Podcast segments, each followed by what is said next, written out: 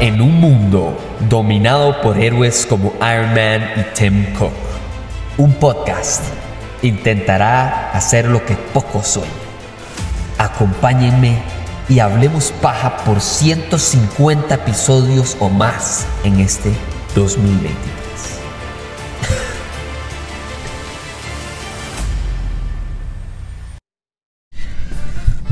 Bueno, de verdad que Hoy les traje la sorpresa que venía hablando hace varios días que tenía que hacer para hablar primero de Across the Spider-Verse, pero segundo porque también, como ya saben, desde que empecé en enero a decir que este iba a ser el año de entrevistas, no he parado de cumplirlo, así que hoy tengo el gusto genial, increíble de introducirles a Marco. Marco es amigo del podcast, Marco además es cinéfilo, es creador de contenido y, eh, por encima de todo amigo del podcast. Entonces, Marco, antes, antes de empezar, antes de hablar de cine y de todo lo entretenimiento que vamos a hablar y especialmente Spider-Man Across the Spider-Verse, muchísimas gracias por unirse al podcast. De verdad que le agradezco tanto el tiempo que se, que se está tomando para, para participar del podcast y, en general para, para apuntarse a esta esta hablada de paja de, con spoilers de una película tan eh, innovadora como la que vamos a hablar hoy. Muchísimas gracias por la invitación. A mí, yo, a mí me encanta andar en todas estas ñoñadas, como le digo yo, pero no, eh, primera vez en un podcast. Sí, es la primera vez en un podcast. Es un dato interesante y curioso. se, grabó un podcast, se grabó un podcast en su momento, pero hubieron fallas técnicas que al final no quedó guardado. Pero ahí oficialmente este es el primer podcast. Es muy tuanis, soy cinéfilo, soy el encargado y creador de contenido de CineArt en IM. Entonces, y no, es un mundo muy interesante a los amantes del cine que nos encanta cualquier tipo de peli y las vemos desde un punto de vista totalmente diferente cada uno. Porque, por ejemplo, yo soy de verlas como más bien todo lo que se dura hacer una película y demás y todo el asunto. Y el hecho de que las películas son buenas, malas, de a mí sí me importan, obvio, pero no así como que yo diga, bueno, del 1 al 10 voy a ponerle un 10, ¿verdad? Pero la primera película que yo creo que va a ir con calificación va a ser Spider-Man, porque sin duda alguna, que ahorita vamos a hablar bien de Spider-Man, hay que ponerle un 10. Pero no, muchísimas gracias David, de verdad, por la invitación. Y aquí va una buena hablada para rato, creo que y ahí van a tener. Esa es la idea, la verdad es que no se llamaría, si no se llamaría diferente el podcast y, qué bueno saber, es dato curioso de que es el primer podcast en el que participa para entrevistar y bueno, ojalá que sea el primero de muchos. A mí, a mí siempre me gusta Marco, antes de, antes de entrar en materia de todos los entrevistandos, eh, me encanta siempre entrar un poco a conocer un poquito detrás de, eh, ¿verdad? Detrás de Marco, detrás de Cinear de M&M y, y, entender un poco su, su relación con el cine y esto siempre lo digo porque como bien usted dice, sí, uno analiza el cine diferente, pero es porque uno se expone diferente al cine, ¿verdad? Tengo amigos entrevistados del podcast que cuando participaron, ¿verdad? Eh, para sorpresa mía, por ejemplo, ah, les encanta y aman el cine, pero nunca de niños fueron al cine a menudo, o sea, iban muy poquito al cine. Otra gente que totalmente se criaron yendo viernes a viernes al cine porque era casi como ir a misa los domingos y, ¿verdad? Y todo, y en medio todo es un área gris. Entonces, Marco, cuéntenos un poquito, ¿verdad? Rápidamente cómo ha sido su introducción al cine, cuál es su relación con el cine, a dónde se enamoró de la idea de, no solo quiero cine porque sí, que tú van ir al, al, cine y comer palomitas, sino un poquito de, de su relación con cine. Claro, por ejemplo, eso de comer palomitas es súper tuanis y todo, pero como me enamoré como tal, eh, es algo muy loco. Desde chiquitillo yo siempre he sido muy tranquilo y demás, entonces sí, siempre he sido como el chiquillo que salía del colegio, de la escuela y llegaba a la casa y veía tele. Entonces, desde ese momento, de verdad, me llamaba la atención. Ahora, ¿cómo ingreso y cómo y por qué se llama cinear? Bueno, para nadie es un secreto, el cine es el séptimo arte, ¿verdad? Entonces, para iniciar era arte cinematográfica NIM, larguísimo el nombre que nadie se acordaba. Entonces, literal lo pasamos a más pequeño a hacer cineart NIM. El NIM mucha gente me dice que son las botonetas, pero no lo son. Es más bien mis iniciales, Marco Meseni.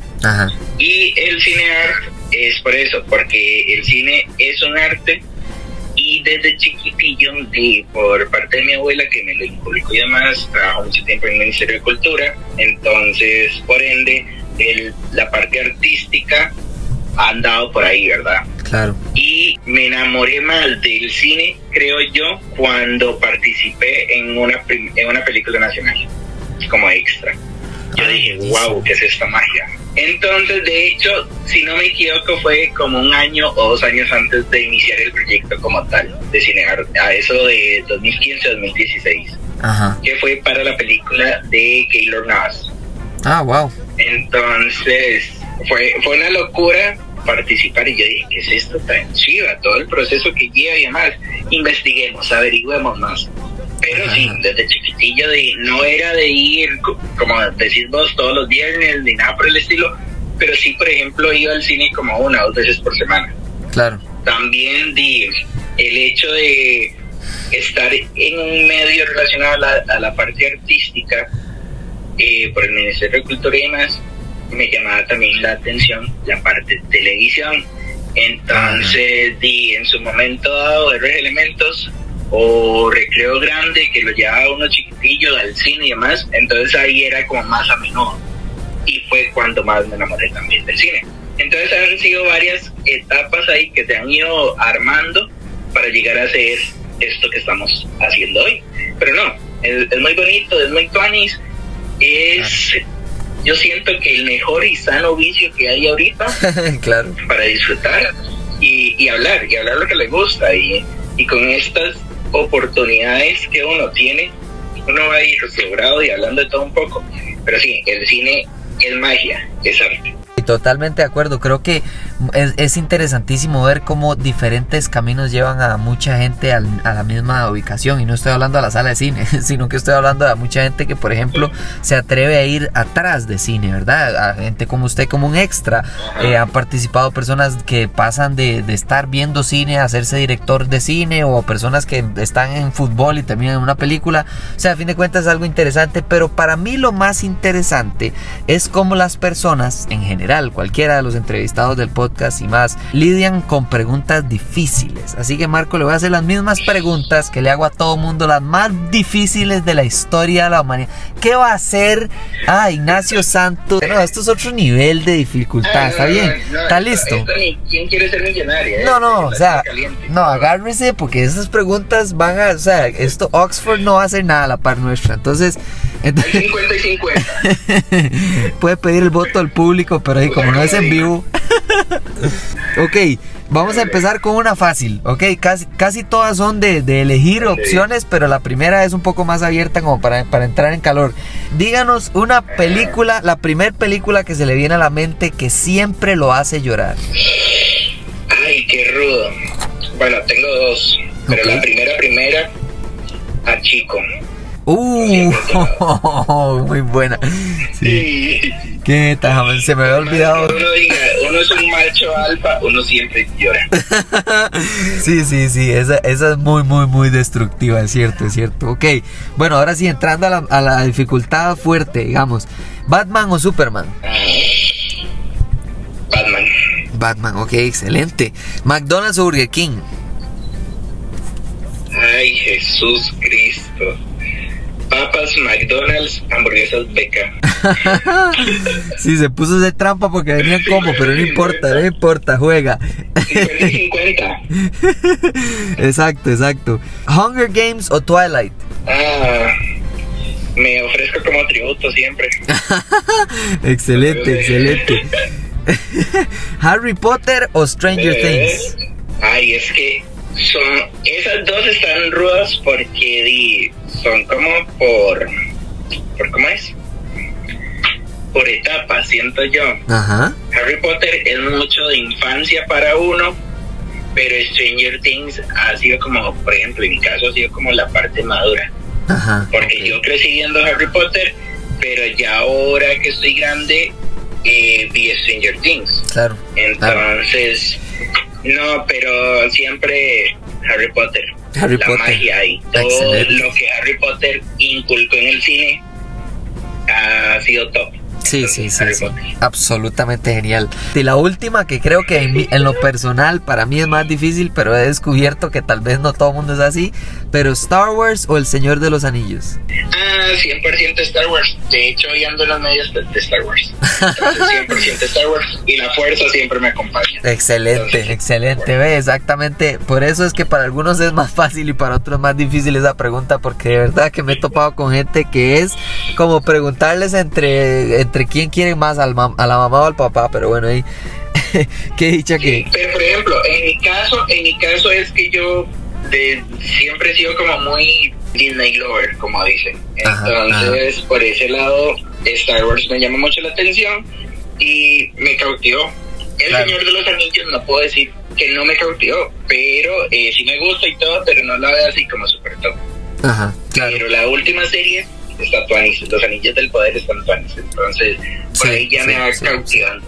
Pero sí, no, totalmente, totalmente. Yo, yo creo que si hay algo que, que, a mí siempre me ha parecido interesante, o sea, yo en esta obviamente le di opciones y usted eligió, pero mucho, incluso antes de, antes de empezar, antes de empezar la llamada le estaba contando que, por ejemplo, cuando a mí me preguntan de superhéroes, de Batman o Superman, o no sé, algo que elija un Avenger o lo que sea, mi superhéroe favorito por siempre será Flash, ¿verdad? Flash para mí, específicamente Wally West, fue con quien yo crecí y, me enamoré de los cómics y de los superhéroes y de todo lo que es geek en general. Y entonces me lleva mucho a esta idea de crecer con, con una franquicia. Eh, y por eso es que me sorprende tanto y me alegra muchísimo hablar hoy con spoilers de Spider-Man. Porque, o sea, ver, ver Across the Spider-Verse y, con esto le, le introduzco mi, mi, idea de por dónde, por dónde entrar, eh, Marco. Es ¿Cómo disfrutó usted eh, o cómo llegó usted de manera diferente a, ahorita que fue Across the Spider-Verse, pero a Into the Spider-Verse? Porque mucha gente eh, tal vez estaba un poco sorprendida de que la primera siendo tan, tan, tan buena, todo mundo fácilmente decía es que la segunda es mejor. Y, verdad, mucha gente era como, pero denle el respeto que se merece la primera. Y, y, después de ver la segunda, claro que entiende. Entonces, entremos por el principio. ¿Cómo le fue a usted viendo Into the Spider-Verse? ¿Verdad? ¿Qué le dejó esa película? Y, y si lo sorprendió al nivel de Across the Spider-Verse o tal vez más porque ni siquiera había algo similar antes. Cuéntanos cómo le fue. Sí, bueno, la película se estrena en el 2018, ¿verdad? Entonces, para que tengan una idea, yo voy como los años, teniendo la misma edad que los años. Entonces, si estamos en el 2023, yo actualmente, un secreto ahí, tengo 23. Entonces, cuando salió Spider-Man Into the Spider-Verse, tenía 18, ¿verdad? Entonces, ¿qué pasaba? Que era una película que yo decía, es una animada me sí, sí, ya crecí. yo ya no soy de ver animadas, yo ya crecí, me agüeadas, no sé qué, no sé cuánto. Entonces, cuando vi la primera película, iba desmotivado. Pero yo dije, vamos, puede ser que sí, por ser Spider-Man. Pero dije, vamos a ver. Y me sorprendió demasiado. Claro. la calidad de animación y demás, y la historia como tal, porque no es la historia original que siempre nos han contado, aunque en la película nos repite cada rato cómo fue que la araña lo quitó, ¿verdad? Sí. Entonces, es una historia ya muy repetitiva, pero mostrada desde otro punto de vista. Entonces yo dije, ah, hay que, vamos a ver, pero no creo que pegue. No creo que pegue, dije yo en su momento, ¿verdad? Pasó el tiempo y llegaron los Oscars y yo dije, may, ya no, ¿qué es esta brutalidad? Entonces la tuve que volver a ver. Y ahorita cuando se viene la secuela, ahí viene cuántas veces la vi, como cinco veces otra vez, para yo para ya otra vez mentalizarme de que era una majestuosidad y todo el asunto. Y yo dije, bueno, viene la segunda, y casi siempre secuela es fracaso. Entonces, no, no, sé, no sé específicamente, incluso tal vez de su lado, cuál, cuál de la primera es lo que más lo atrapó, porque a mí lo que más me sorprendió no, no fue solo que le ganaran los increíbles contra el Oscar, que eso es wow, sorprendente. Pero, pero a mí lo que más me gustó de esa primera película, desde la primera vez que la vi, y no importa, yo no sé cuántas veces más la he visto, o sea, la he visto un montón de veces más, pero siempre las escenas o momentos que más me quedan grabados es la escena de Stan Lee. porque por alguna estúpida razón mi cerebro dijo, ah, como es animada no va a salir Stanley, eh, más bruto, madre. Claramente sí va a salir. Y me sorprendió, me agarró de, de frente que estuviera Stanley, que le diera el traje y que le dijera eventualmente le quedará. Y justo después de esa escena es que él por primera vez se ve en el espejo en un traje de Spider-Man y le queda. Y, y, verdad, es como toda esta escena, no sé qué. Pero esa escena específicamente de Stan Lee me encantó porque la primera película, si hay algo que para mí es lo de, en lo que puede la gente decir, ah, es que la primera supera a la segunda. Para mí lo, lo único en lo que es claro que la supera es que es más simple. O sea, tiene menos bolas en el aire, ¿verdad? Está haciendo malabares tranquilo y, y sencillo porque es una historia directa. Aquí tengo a un nuevo Spider-Man en un mundo lleno de Spider-Man y él tiene que convertirse en Spider-Man. Punto. Se acabó. Ya. No hay más complejidad. No hay un fucking dinosaurio Spider-Man.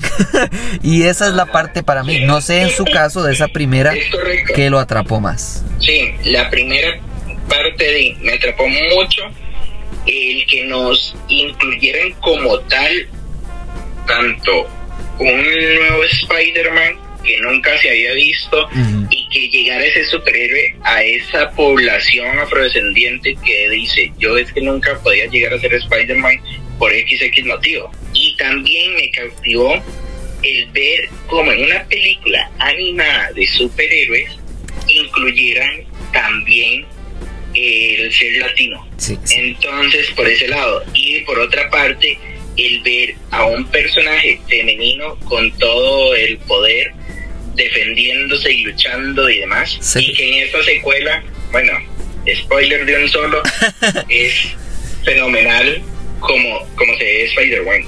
Sí, esa, sí, esa introducción de que contemplo yo unos 10 minutos de solo ella es genial. Para que ustedes se den una, una, idea de lo conectadamente profesionales que somos Marco y yo, ve qué buena conexión se jaló de la primera a la segunda película. Que sí, es cierto. O sea, Spider-Gwen es los primeros 10 o 15 o 18, no sé cuántos minutos de la segunda película. Esta película es larguísima, pero es se siente tan corta o más todavía que la primera por la calidad de guionistas que nada más ejecutan a un nivel increíble. Y el ejemplo perfecto es exactamente Dios, eso. Sí, sí, sí, gracias a Dios no había caído la huelga de los guionistas. Porque si no, imagínense, no hubiéramos tenido esta majestuosidad y es la primera parte, pero. Exacto. No, y la segunda ya está para marzo del otro año. Y entonces, incluso sí. la que se interrumpió es Spider-Man 4. Al parecer, es, sí se tuvo que interrumpir por, por la huelga. Entonces, di, estuvieron justo al filo de la navaja. Pero, pero para mí, vamos a ver, ahora sí, metiéndonos full spoilers en, en Across the Spider-Verse. Yo. Lo que más me gusta es cuando